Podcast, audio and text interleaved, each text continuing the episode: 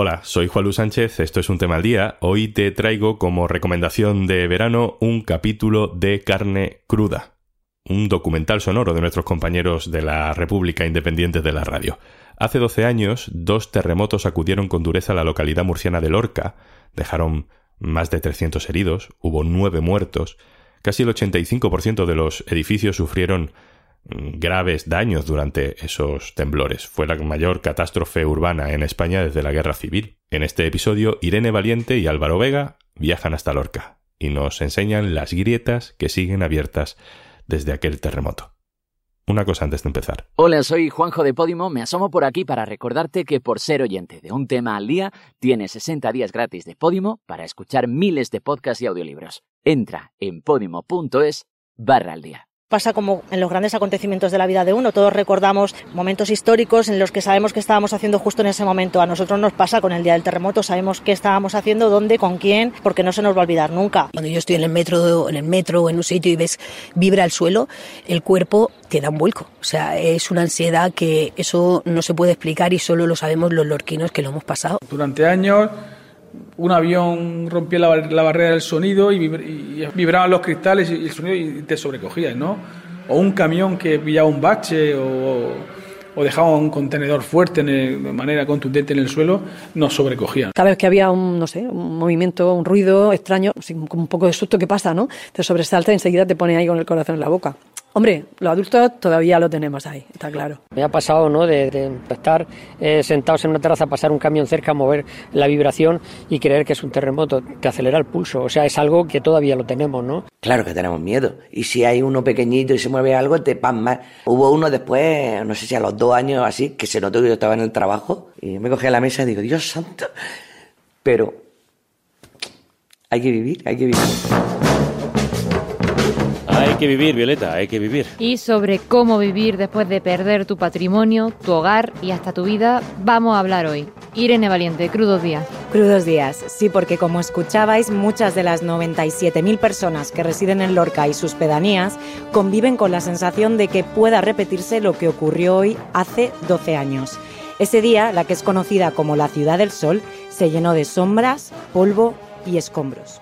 Un terremoto de magnitud 5,1 precedido por otro más leve sacudía esta tarde Lorca en Murcia. Es el más grave en esa comunidad desde que se tienen registros históricos. La noche ha sido dura en Lorca. Los habitantes, aterrorizados, han pasado la noche al raso más de 10.000 personas. Puedo comprometer, en nombre del Gobierno de España, que vamos a rehabilitar el patrimonio, los edificios públicos, las infraestructuras y a reconstruir las viviendas que sean necesarias. Y lo vamos a hacer en plena colaboración con la comunidad autónoma y por supuesto con el ayuntamiento. La localidad española de Lorca intenta hacer frente a la devastación producida por los dos terremotos del miércoles.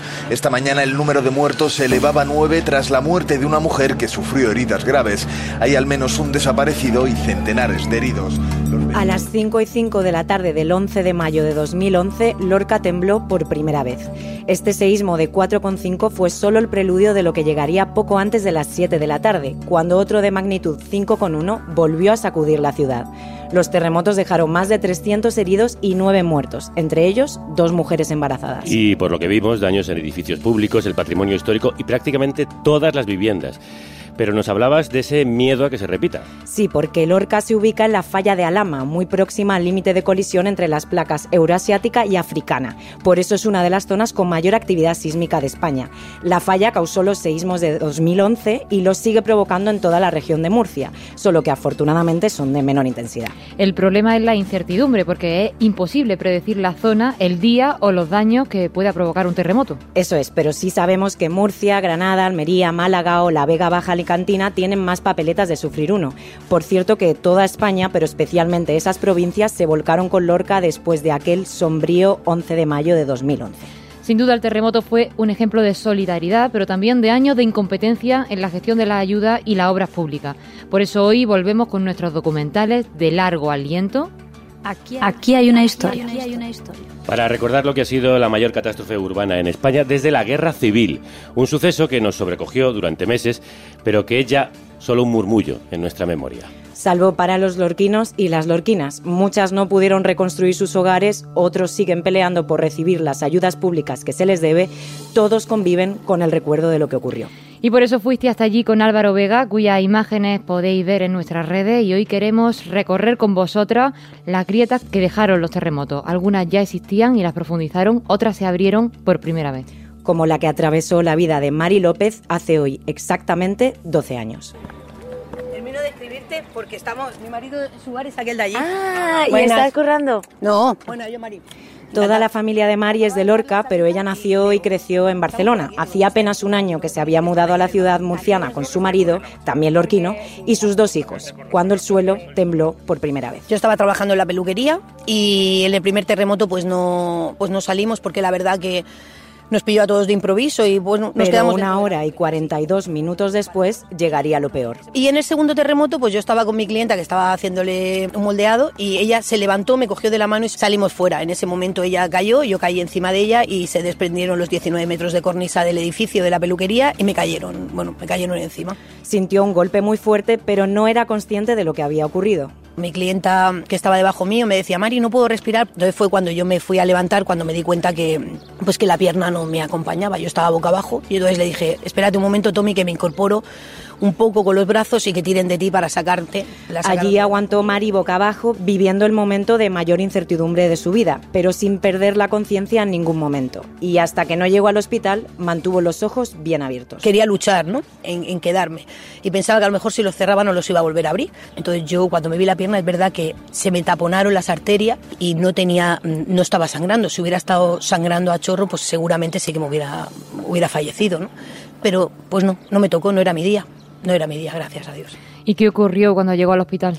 Le tuvieron que operar la pierna izquierda y amputarle la derecha. Dos meses y un día después abandonó el hospital, todavía recuperándose, pero lo que llegó entonces tampoco fue fácil. Claro, a mi casa no podía entrar porque mi casa estaban arreglándola. Aparte tuvimos que poner un ascensor en la vivienda porque es una planta alta para yo poder subir. Yo estuve en casa de mis suegros, me alojé. El proceso de adaptación fue complicado porque yo me vine sin prótesis, a mí me amputaron, después me tuvieron que volver a amputar porque tuve una negrosis, me tuvieron que hacer un injerto, entonces yo me vine curándoseme ese injerto. Tampoco sabíamos cómo íbamos a poner la prótesis, Ni cómo iba a evolucionar porque hasta que no se curara el muñón no tenían ni idea de cómo iba a adaptarse. Así que fue intentándolo poco a poco con prótesis provisionales y volvió a aprender a caminar con ellas. Yo me acuerdo que al principio cuando me la ponían yo no podía caminar tres pasos sin muletas y, y yo lloraba porque aparte me dolía mucho, o sea, me dolía.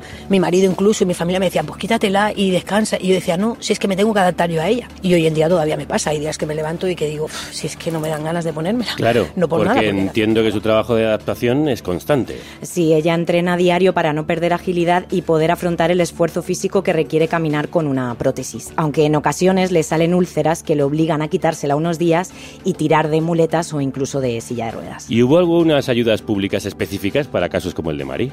Dos días después de los terremotos, el gobierno de José Luis Rodríguez Zapatero aprobó un real decreto para ofrecer soluciones urgentes a los lorquinos. Contemplaba, por ejemplo, hasta 24.000 euros para arreglar tu casa afectada.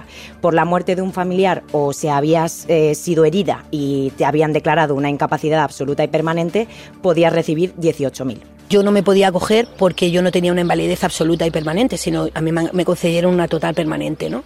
Entonces a mí me dejaron en aquel momento oh, 480 euros de pensión, porque yo estaba trabajando, era el 55% de la nómina que yo cobraba en aquel entonces. No me pude acoger a ninguna ayuda de lo que era estatal. Además, su marido dejó de trabajar para acompañarla y encargarse de su hija de tres años y su hijo de ocho. Así que recurrieron al apoyo de su entorno y las ONGs. ¿Y psicológicamente cómo se adaptó a su prótesis? Pues le costó un poco. Durante tres años llevó pantalón largo, incluso en verano, hasta que un día dijo basta. Entonces cuando decidí eso, pues no me gustaba que fuera lo que era el típico plástico. Yo voy tatuada, también llevo algún tatuaje y eso, digo, me gustaría pintarla y llevar eh, algo que se viera otra cosa, ¿no? O sea, otra Y cosa. así fue como contactaron a Taruga Creaciones, un equipo de artistas que pinta murales a mano. Los llamó y su respuesta fue inmediata. Por supuesto. Yo de hecho en la otra pierna llevo un tatuaje que llevo un sol y una luna. Entonces cuando mm, la primera vez que me la pinté, pues que me hacía ilusión pintarme eh, el sol y la luna que llevaba el, en la otra pierna, ¿no? Y en el décimo aniversario del terremoto, pues yo también quería darle ya otro color. Entonces me pintaron un hada porque yo siempre quiero que mi prótesis cuando la vean reflejen mm, otra cosa de la vida, ¿no? O sea, pues Así es como luz. Mari pintó de colores su dolor y no volvió a esconderlo. De hecho, se reía al recordar que el día anterior un niño le había dicho lo mucho que molaba su pierna robótica. Ya te digo. Pero la que mola mucho es Mari, ¿no? Hoy sigue luciendo esa hada. Pues justo hacía poquito que se había tenido que cambiar el encaje de la prótesis por una presión, así que vio la oportunidad de volver a tuneársela. Ahora luce unos mandalas azules, rosas y morados, muy acorde con la energía que transmite. Y por supuesto nos enseñó todo. Yo quiero que tú solo la cojas, cógela. Sí que pesa. Y esto pesa menos porque esto ya está, esto es una máquina ya que esto ya viene todo con fibra de carbono y ya pesa muchísimo menos, pero esto eh, Pesa menos que... no, más o menos como la tuya. Lo que pasa es que tú la tuya no sabes lo que pesa. Esto lleva una válvula que es para que entre aire. Entonces yo ahora mismo solo hago esto, ¿no? Introduzco, oyes el aire Y te hace como- hace presión, hace vacío y ya no sale. Con ese aire y esas ganas, María ha logrado romper el vacío para llenar de vida su grieta particular. Mucha gente me dice, qué mala suerte tuviste. Yo siempre digo que tuve muy buena suerte. Yo levantarme todos los días y ver el sol para mí es un día más en mi vida. Yo llevo 12 años de regalo, he visto podido ver crecer a mis hijos y entonces, a ver, yo me aferré, siempre lo digo, a la vida. Yo como le dije al médico, me da igual, ampúteme lo que quiera, yo me quiero quedar aquí, o sea, me da igual, o sea, que me quedo sin una pierna, ya lo asumiré, ya lo haré, pero yo quería quedarme aquí, ¿no? Y nosotras nos quedaríamos aquí con ella toda la vida, pero creo que nos toca viajar en el tiempo, Irene. Eso es, después de recorrer la grieta de Mari, vamos a visitar las que dejaron los terremotos en el recuerdo de quienes tuvieron que gestionar la catástrofe. Los terremotos se sintieron en toda la región de Murcia y las provincias cercanas como Almería, pero las imágenes más duras aparecieron en Lorca, concretamente en el barrio de La Viña, zona cero, y en el casco histórico, donde los lorquinos observaban su valioso patrimonio mal herido mientras trataban de reaccionar. Todas estas puertas de cristal estallaron. Están todos los cristales en el suelo. Pues la comprensión del movimiento. Y cuando salimos aquí a Plaza de España era toda una nube de polvo. Se había derruido parte de la, de la iglesia parroquial de Santiago. Diego José Mateos es alcalde socialista de Lorca desde 2019, pero entonces estaba en la oposición. El segundo terremoto le pilló en el ayuntamiento intentando gestionar el primero. Por eso hicimos junto a él el recorrido que realizaron todas las autoridades políticas ese día. Al mover de forma tan violenta el suelo, el propio polvo que inherente al suelo fue, era el, y el de las viviendas, era el que se generaba, gen- generaba esa, esa niebla, esa nube de polvo que te impedía ver más allá de, unos, escasos, unos escasos metros. Y eso generaba mucha incertidumbre, porque te ponías a andar Esa nube de polvo, esa niebla, la recordamos de las imágenes recientes de los terremotos de Turquía y de Siria. Sí, la generaron el propio movimiento de la Tierra y los desprendimientos que sufrieron tantos y tantos edificios. Quienes estaban en la calle cuando ocurrió el segundo nos comentaban que lo que vieron fue como si el suelo se sacudiera como una alfombra. y hubo miles de viviendas dañadas, ¿no? Y, y todos los edificios patrimoniales de la gran cantidad que tenemos resultaron dañados. Hubo iglesias como la de Santiago que se derrumbó toda la, la cubierta, toda la techumbre. Hubo otras que se derrumbaron los campanarios, que hubo que Bueno, es que recuerdo perfectamente esas imágenes de los campanarios cayendo. Sí, seguro que os viene a la mente el que se derrumbó durante una conexión en directo en televisión española. Estamos en directo y se está cayendo. Cuidado. Cuidado. Estáis viendo cómo se acaba de derrumbar todo. Los gritos. Nos da un poco de. Un poco de miedo quedarnos aquí. Mercedes.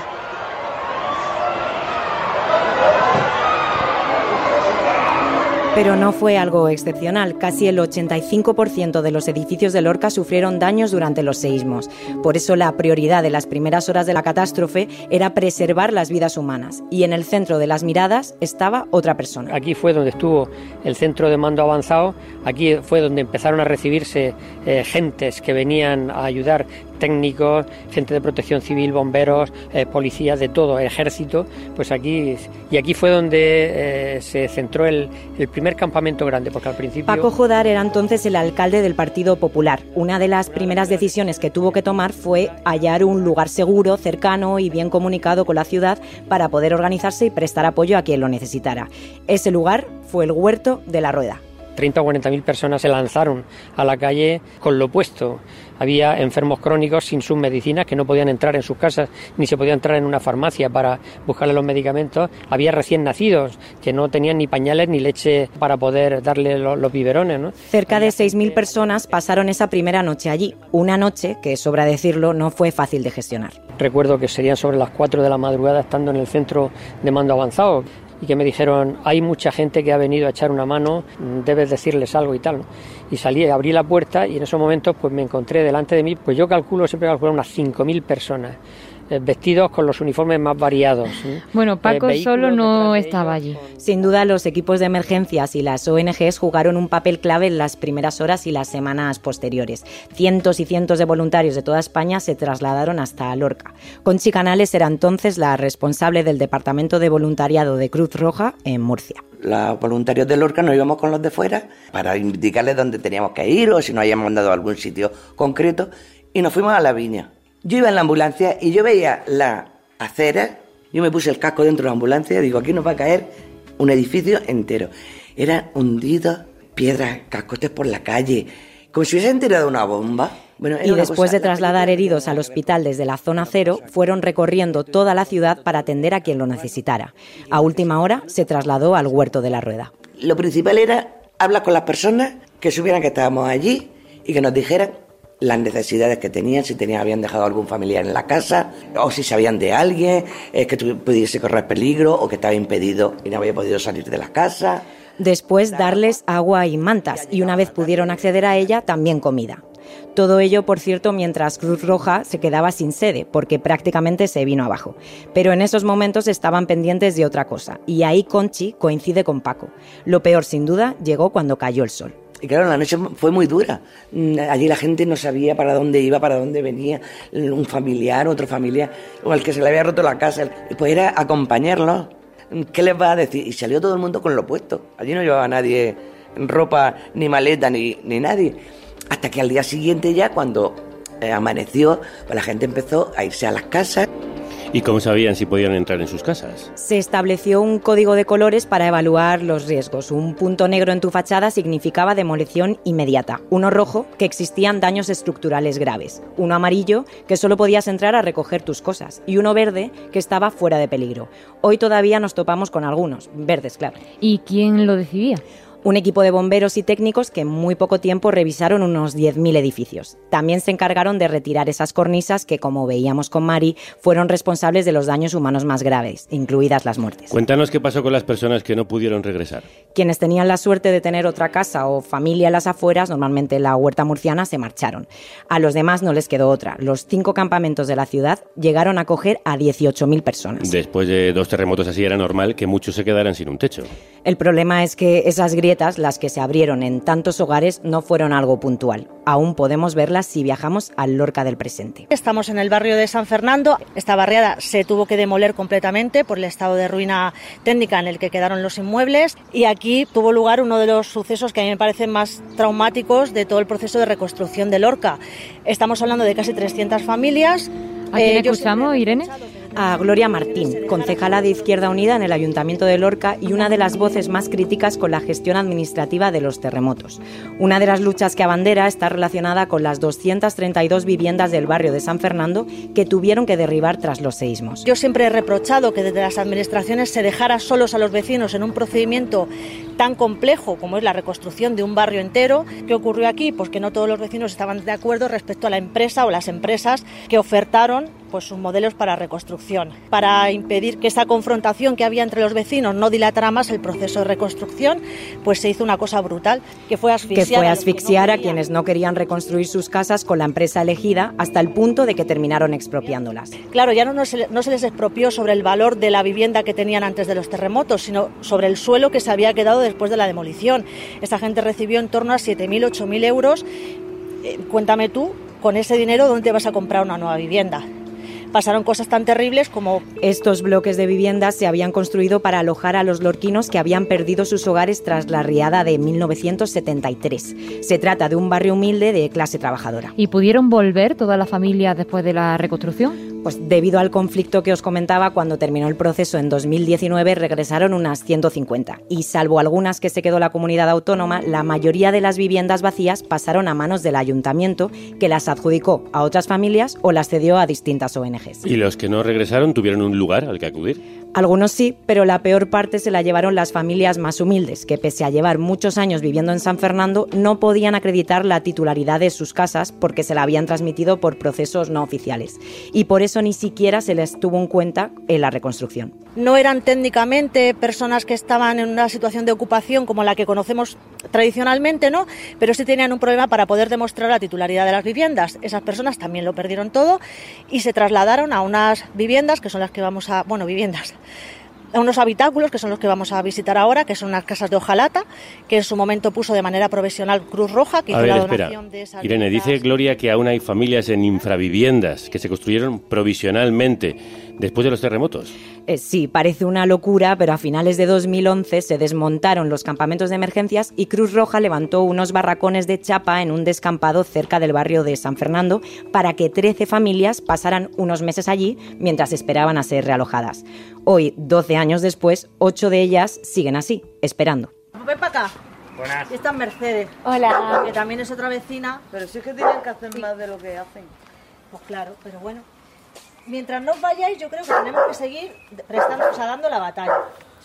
Porque si no se olvidan, ya yo estaban digo- callando yo te bocas, digo a ti que yo te digo a ti que aquí que jodido. Pues no deberíais, porque ya os prometieron que ibais, que ibais a pasar no esta Navidad pasada, sino las anteriores. Mira, la misma respuesta que me estás diciendo ahora mismo, no deberíamos, la escuché, mm, no sé si fue en febrero, en octubre o febrero. Al llegar con Gloria a ese descampado nos encontramos con tres vecinas que acababan de llegar de trabajar. Estaban descansando bajo unas lonas que, ojo, formaban parte de las antiguas carpas del campamento en el que se refugiaron tantos vecinos después de los terremotos. Aún las conservan. También escuchábamos algún habitante más. Sí, el menos amable de todos. Es el perro de Mercedes que protege como nadie la puerta de su casa, pero ella nos la abrió de par en par. Es que ya te digo, acabo de venir de trabajar y está todo para arriba. ¿Cuántos, ¿Cuántos sois entonces? ¿Cuántos vivís en esta casa? Cuatro. Cuatro personas. ¿Que sois tú, tu marido? Y mis dos niños. Y tus dos niños. ¿Que tienen cuántos años? 15 y 8. Es decir, que el más pequeño no ha conocido otro hogar. Ahora están durmiendo su marido y ella con él y en el otro cuarto su hijo mayor con su novia. Y como podéis imaginar, en una casa de hojalata de 40 metros cuadrados, los inviernos no son fáciles, pero mucho menos los veranos. Mira cómo estamos y el tiempo y la calor que ella está haciendo aquí. ¿Qué te digo? Sé que se ve. Es que se ve cómo están los suelos, es que ya son 12 años. Sé que no me dan ganas de verdad. A veces limpio porque tengo que limpiar, porque una casa tiene que tenerla limpia, pero es que a veces digo, sé que no tengo ganas ni, ni de verme. No me extraña que no tenga ganas, después de 12 años esperando a que los traten con dignidad. 12 años que ya se hacen notar en muchas partes de la casa. El cuarto de baño, la madera, está podrido. De hecho, si te pones aquí, se ve la luz. La luz de fuera, vamos. Ah, sí. ¿Lo ves? Se ve la luz Os de entra fuera. la luz del exterior. Exactamente, porque la madera ya se está podriendo, esto se está rompiendo todo. Aunque ahora mismo lo que más le preocupa a Mercedes es la salud y la seguridad de sus hijos. Porque la puerta, como veis, mide medio metro o poco más.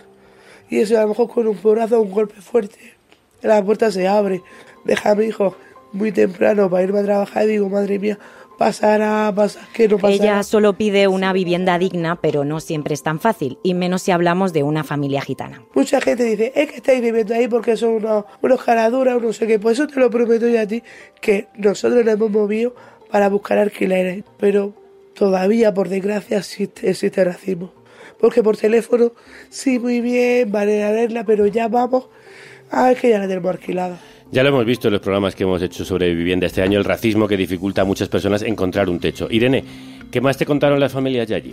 Todas compartían esa sensación de hartazgo, de tristeza. Los nietos de María también han nacido allí y a veces le dicen que quieren una casa de verdad, lo mismo que pide ella. Yo me da igual vivir allí que aquí que en Filipinas.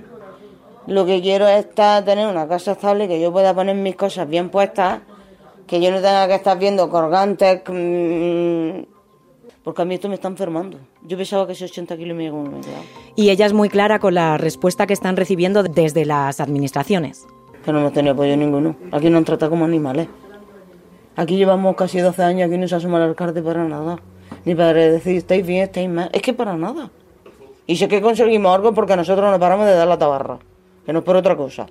A mí lo que me cuesta entender es por qué cuesta tanto darle una solución habitacional a esta familia. Por eso le preguntamos al alcalde Diego José Mateos y nos dijo que el problema es que esas ocho familias nunca tuvieron la titularidad de las viviendas de San Fernando.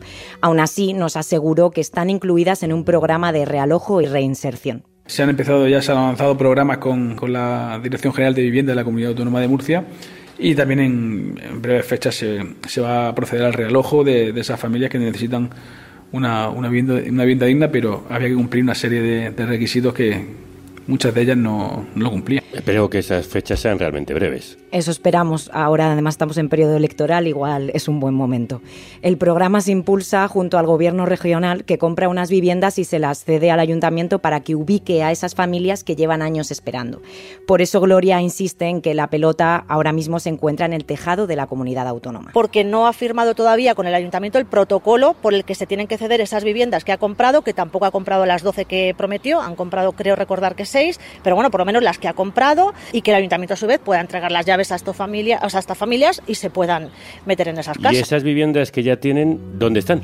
Están repartidas por varios puntos de Lorca. Por eso el programa, además de darles un techo a estas familias, incluye cursos de inserción social, laboral y educativa que garanticen un realojo digno y completo, porque llevan más de una década conviviendo juntas fuera del sistema. Bien, pues ojalá sirva para algo todo este trabajo que hacen personas como Gloria. Sí, aunque no nos despedimos todavía de ella porque está metida en todos los meollos y volveremos a escucharla. Muy bien. Pero antes respiremos con este Cúrame como siempre de los murcianos Second. Sé que estás ahí dentro, que puedes escucharme. Camino por las calles donde crecimos, aquí le dimos nombre a un pequeño mundo. Esa luz aún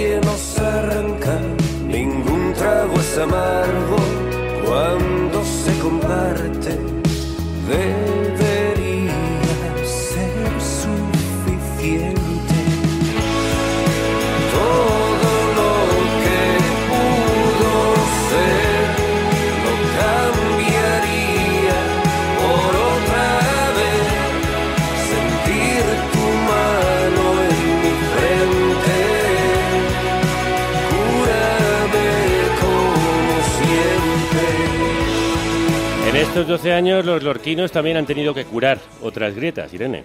Las que dejaron los terremotos en su patrimonio.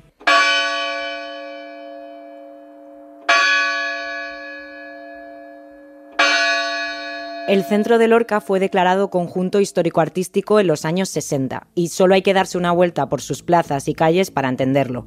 Durante nuestra visita, además del castillo que vigila la ciudad, nos topamos con iglesias medievales y renacentistas, casonas blasonadas y unos cuantos palacios que quitan el aliento, como el del Huerto de Ruano. Esta base se puso nueva y justo la otra, porque el zarandeo fue así. Mira, por aquí también hubo una grieta, hubo que levantar un paño. Como nos habíamos quedado pasmados al lado de la fuente que hay delante del palacio, Antonia, la conserje, nos invitó a entrar. Ella estaba allí el día de los terremotos organizando una exposición y vio cómo el palacio se zarandeó y aparecieron grietas por las paredes. Aún así, fue uno de los mejor parados. Yo porque, a ver, yo no soy arquitecto, pero sí que lo oía, ponía el oído cuando venían a, a, a decirlo. Arquitecta no, pero Antonia sabe muchísimo y nos enseñó fotos de los palacios y templos que más sufrieron los terremotos, como el de Santiago, del que nos hablaba el alcalde al principio, el de San Diego, que perdió su campanario, o el de la Virgen de las Huertas, que se quedó sin su cúpula mudéjar. Es una preciosidad, Lorca. ¿Se sabe cuántos edificios de ese conjunto histórico sufrieron daños? Calculan que unos 30, entre los que se encontraban palacios, iglesias y hasta el castillo. A esto se suman teatros, museos, colegios, centros de salud, incontables negocios y, según nos recordaba el alcalde de entonces, Paco Jodar, y daños también que sufrió la trama urbana, porque el terremoto no solamente dañó lo que está encima de la cota cero, hubo que levantar el suelo y reparar las conducciones de agua potable, las de aguas residuales, las conducciones eléctricas, todo eso. Pero una magnitud de 4,5 y 5,1 no suele provocar tantos daños, ¿no? Claro, pero el epicentro estaba muy cerca de la población y el factor clave fueron muy superficiales. Ocurrieron a apenas un kilómetro de profundidad. Aquello fue solamente seis segundos, pero seis segundos fue como un trayazo, ¿no? Entonces sufrieron más los edificios modernos, es decir, los de hormigón y cemento, que los edificios antiguos que se hacen con argamasa y otros materiales antiguos. Porque, Ya os comentaba que se calcula que un 85% de las construcciones de la ciudad registraron daños. Solo una colapsó por sí misma ese 11 de mayo, pero después se tirarían abajo unas 1.800. Me da a mí que el patrimonio y especialmente las iglesias se recuperaron mucho más rápido que las viviendas. Correcto. Los edificios del patrimonio histórico sí que se restauraron a través de un plan director de, restauración del patrimonio histórico. Se fue, pues la verdad es que muy ágil. Las viviendas costó mucho más trabajo porque la ley marco de esas ayudas es la ley de subvenciones, es una ley garantista que exige muchos requisitos a la hora de su concesión. Y ya que nos lo recuerda Paco, vamos a visitar la última grieta de este documental, porque si hay una que se mantuvo abierta durante los años posteriores a los terremotos y que perdura hoy en Lorca, esa es la grieta del sistema de ayudas públicas. Buenas. Hola. De Carne Cruda Radio. ¿Qué tal? Encantada. ¿Cómo estás? Pues aquí Pasar una tarde con Gloria Martín, la concejala que está acompañando a esas familias que escuchábamos antes, es un constante trajín de personas que se acercan a saludarla y pedirle ayuda. Y una de las que conocimos en esas horas fue Balbina. Cuando se enteró de que estábamos por allí, quiso contarnos su caso. Ella, su marido y sus dos hijos tuvieron que abandonar su casa durante casi dos años y medio. Se suponía que mi casa al estar en rojo no era habitable, entonces teníamos un plazo de tiempo supuestamente para arreglar. En principio daban un año, se decía que esa ayuda era de unos 6.000 y pico de euros, el equivalente pues como a 12 mensualidades de un promedio de una casa promedio y pensando que eso llegaría, pues de los ahorros que teníamos pues fuimos tirando. Pero ¿qué pasaba? Que los ahorros se acababan, eso no solo Esa no ayuda la contemplaba el decreto del gobierno para quienes no podían entrar a sus casas. Se les concedía hasta 6.600 euros al año para alquilar otra. Pero su caso choca tanto porque se le habían concedido prácticamente desde el minuto uno. Eso no solo no llegaba, nos reclamaban a ver si se lo pagaban, a ver si había por lo menos que no adelantarse en algo de la mesa solidaria. La Mesa Solidaria fue creada precisamente por el retraso en la llegada de las ayudas de la Administración Central y la Autonómica. La integraban el Ayuntamiento y las ONGs que gestionaban las donaciones de particulares y negocios que se volcaron con miles de afectados. Y no ha tenido noticias del Estado en todo este tiempo. Balbín ha llamado cientos de veces a todas las puertas que ha podido, pero en esos 12 años lo único que ha recibido son 2.000 euros que usó para devolver lo que le había prestado la Mesa Solidaria. Nos decía que está desesperada, pero fuerzas no le faltan. En el transcurso del tiempo, mi marido fallece de forma repentina. Pero mi marido eh, estaba previamente con depresión y él veía estas situaciones y él decía, me voy a morir y esto no se soluciona. Y efectivamente tuvo razón. Pero como yo digo, no puedo dejar de luchar para reclamar lo que se me concedió porque cumplimos con todos los requisitos, porque cumplimos con todas la- las cosas que se nos pedían y porque es algo que fuimos gastando de nuestros ahorros y yo necesito recuperar eso para habilitar mi casa en condiciones, para que mis hijos tengan una calidad de vida que hasta el día de hoy no tenemos. Y porque es de justicia. Y porque es de justicia. Pero en este caso, la inabarcable burocracia de la Administración vuelve a asomar la patita. Lo sabe bien Gloria Martín, que por supuesto también fue la coordinadora de la plataforma de afectados por las ayudas de los terremotos de Lorca. Esto obedece a la desidia absoluta y yo aquí sí que responsabilizo directamente al Gobierno de la Nación, eh, que está integrado por, por ministros de mi propio partido. Pero es que tengo que decirlo como es. Eh, nosotros hemos luchado para que en los presupuestos generales del Estado hace ya dos años se incorporase una partida específica para poder ingresar a estas personas las cantidades que se les adeudan, que son personas a las que se les ha concedido una subvención pública, que tienen su, su papel que lo acredita. No puede ser que todavía. Gloria nos contó que esa partida por fin se incluyó en los presupuestos de 2022, pero nunca se pagó. También aparecen los de este año, esperemos que esta vez sí, porque son 900.000 euros pendientes de ayudas concedidas para la reconstrucción de viviendas o el alquiler. Esto significa que casi 200 personas se encuentran en situaciones similares a la de Balbina. Puede sonar algo testimonial dada la cantidad de personas afectadas por los terremotos, pero que 12 años después sigas sin recibir la totalidad de una ayuda que te ha sido concedida es un síntoma de que el sistema está fallando. ¿Quién se encargaba de conceder esa ayuda?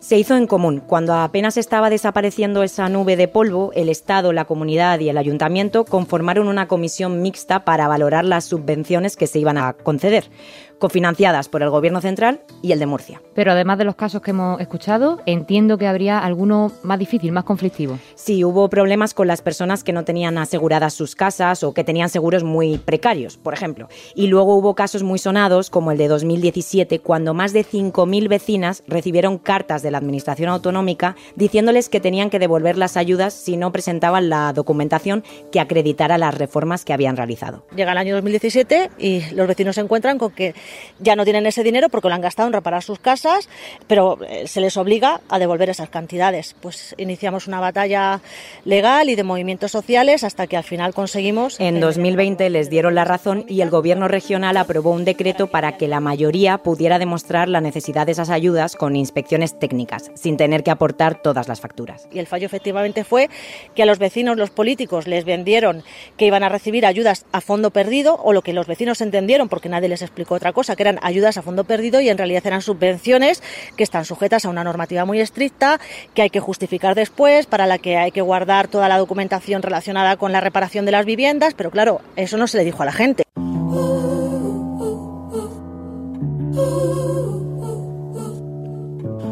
El sistema falló varias veces y como estamos escuchando en este documental sigue fallando hoy. Muchos vecinos critican que las autoridades fuesen corriendo a hacerse la foto y después de unas semanas se olvidaran de ellos y de sus grietas. La grieta también se llama este tema de Fue el Fandango. Tú eres frío como el hielo, una grieta en la montaña. Yo soy libre como cuando corre el agua. Tú eres frío como el hielo, una grieta en la montaña. Yo soy libre como cuando corre el agua. Y me lanzaba como si me ahogara. El paisaje es tan inmenso para no andarlo descalza.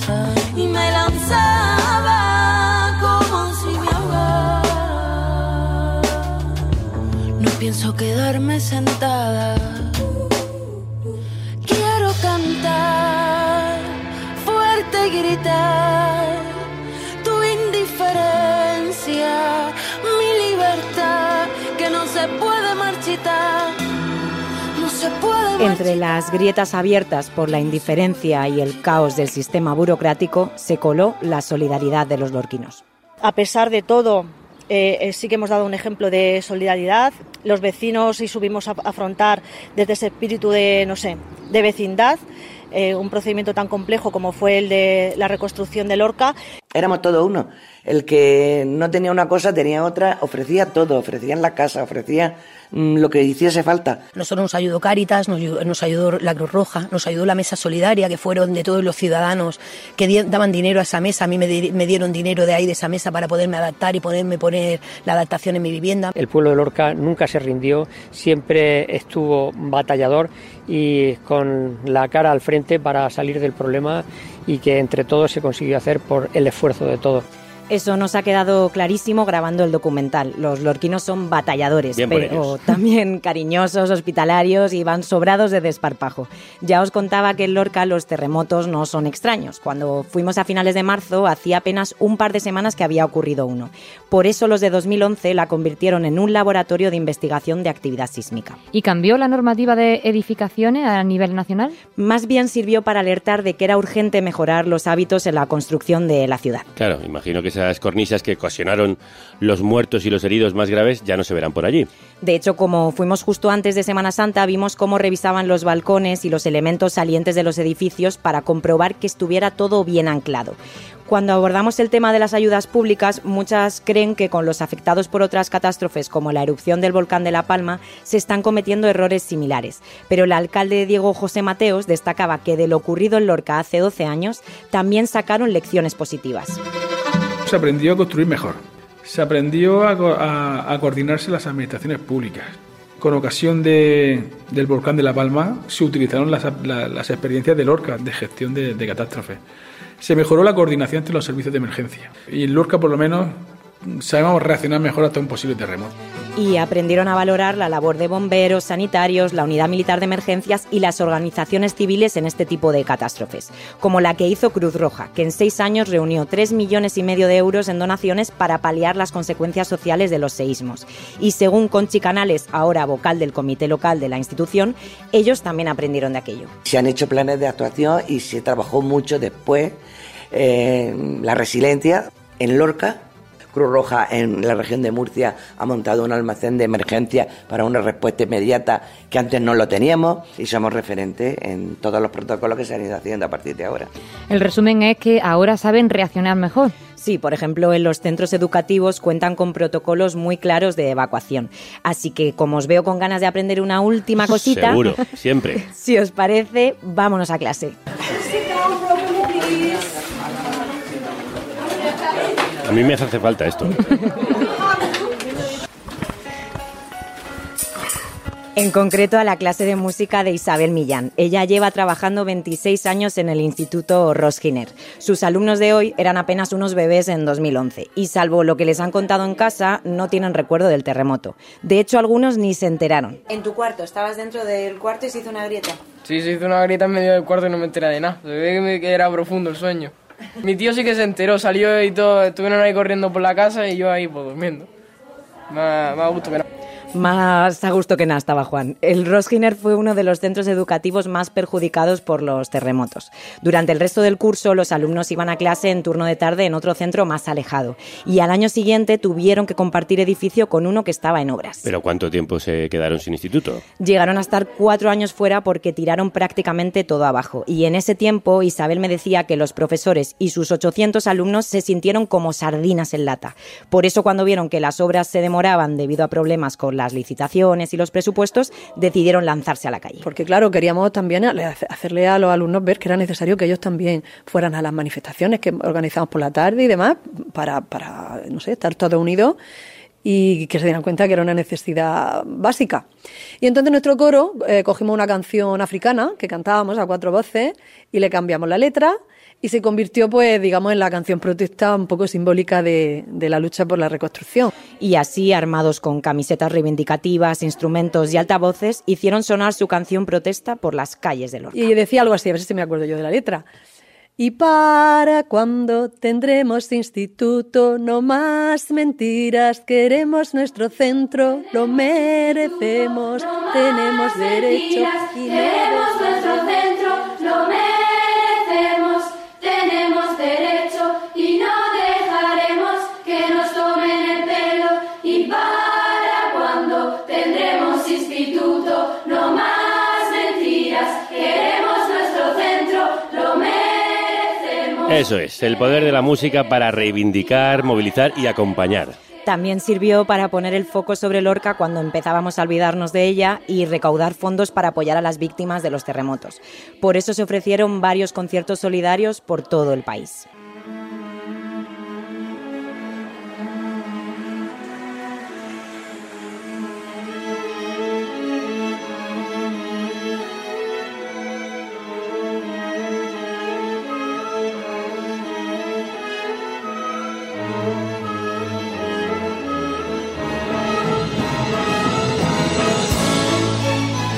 Este que suena lo ofreció en el primer aniversario de los terremotos la Orquesta Sinfónica de Murcia junto a Vetusta Morla en beneficio del Conservatorio Narciso Yepes, que quedó muy dañado.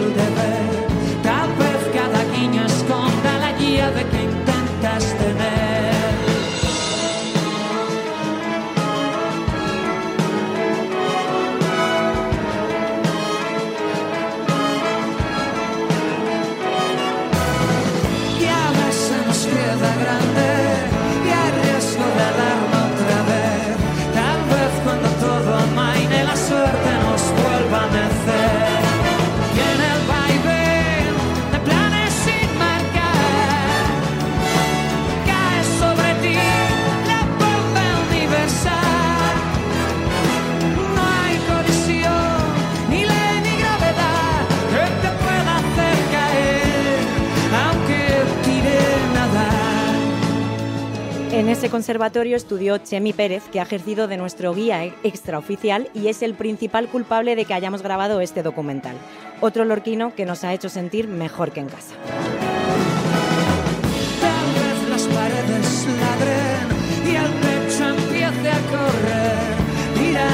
Cayó el gigante y un charco se ha abierto a tus pies.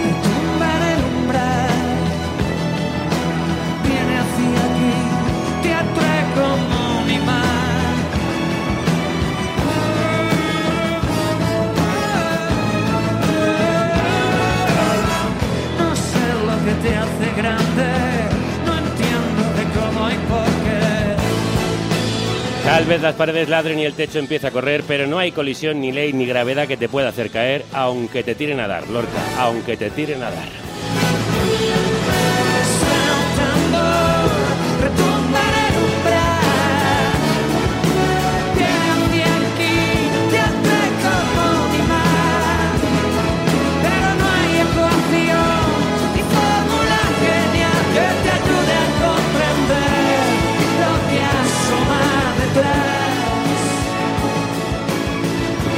Gracias, Lorca, por mostrarnos tus heridas, esas grietas aún abiertas que esperemos que acaben de cerrar. Y gracias a Gloria, Mari, Mercedes, Balbina, María, Paco, Diego, Isabel, Antonia, Conchi por abrirnos sus puertas y a ti, Irene, por llevarnos hasta allí. Lorquinos, lorquinas, que la radio os acompañe.